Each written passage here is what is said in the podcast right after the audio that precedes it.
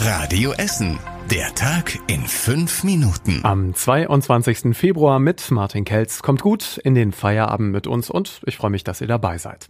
Nach gut zwei Monaten geht es heute für Essener Schülerinnen und Schüler wieder zurück in die Klassenräume. Die jüngeren Kinder wechseln zwischen dem Präsenz- und dem Distanzunterricht in den Schulen. Die Abschlussklassen können auch komplett in den Schulen unterrichtet werden. Jara, Sina, Maria und Diane gehen auf das Mädchengymnasium in Borbeck und sind, was den Unterricht angeht, nicht einer Meinung. Man freut sich irgendwie wieder zurück zu sein. Also macht schon, schon Spaß. Ein bisschen habe ich vermisst, aber irgendwie auch nicht. Also so. Erstmal natürlich der reguläre Tagesablauf, so dass man wirklich aufsteht und irgendwo hingeht, weil zu Hause fällt einem schon oft die Decke auf den Kopf. Ich fand eigentlich generell Zoom-Unterricht viel besser. Deswegen würde ich schon sagen, dass ich gerne lieber liegen geblieben wäre. Und wir haben hier bei Radio Essen natürlich auch nachgefragt bei den Schulen, wie das mit dem Betrieb ganz genau funktioniert.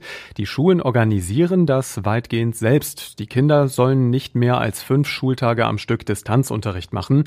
Auf dem gesamten Schulgelände muss laut Stadtverwaltung außerdem die medizinische Maske getragen werden.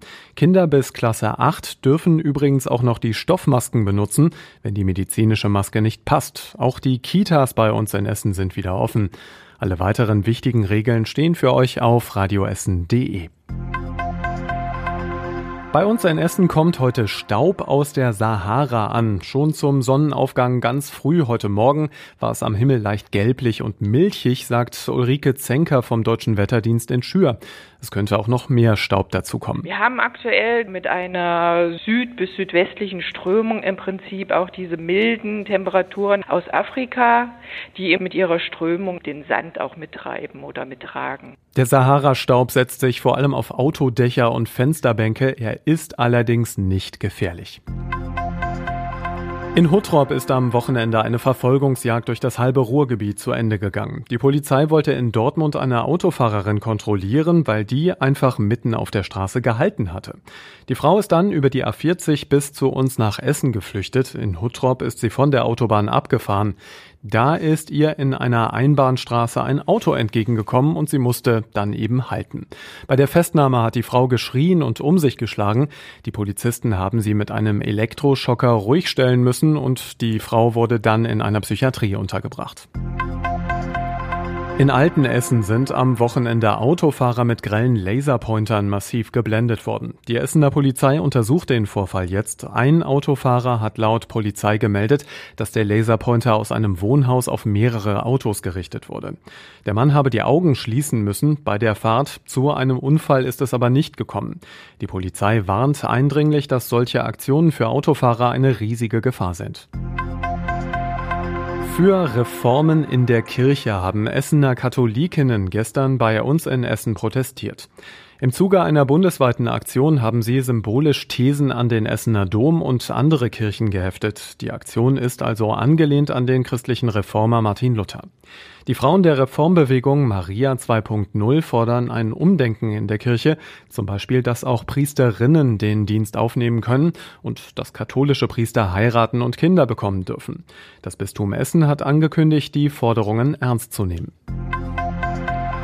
Die Autobahn 52 bleibt im Tunnel in Huttrop noch länger einspurig. In Richtung Dortmund sind im Tunnel die Entwässerungsschächte abgesackt. Das heißt, eine Spur bleibt gesperrt und bis auf weiteres muss das auch so bleiben, sagt die Autobahn GmbH. Bald sollen die Autos ganz links durch den Tunnel fahren, damit die Schächte dann saniert werden können. Ein Stück dahinter wird die Autobahn 52 sowieso einspurig. Und das war überregional wichtig. Kanzlerin Merkel will mögliche Lockerungen der Corona-Beschränkungen mit Tests verbinden. Nach Angaben von Teilnehmern einer CDU-Präsidiumssitzung schlägt Merkel eine Lockerung in Etappen vor, unter anderem für den Bereich Restaurants, Sportgruppen und Kultur. Im Fall des Kreml-Kritikers Nawalny haben sich die EU-Außenminister auf Sanktionen gegen Russland verständigt.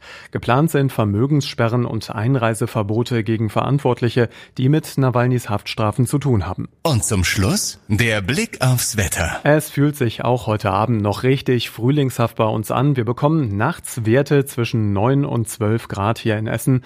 Dazu wenige Wolken. Morgen ist dann wieder ein bisschen Sonne für Werden und Holsterhausen dabei. Bis 18 Grad, also weiter sehr sehr, sehr mild und es bleibt auch die nächsten Tage trocken hier bei uns in Essen.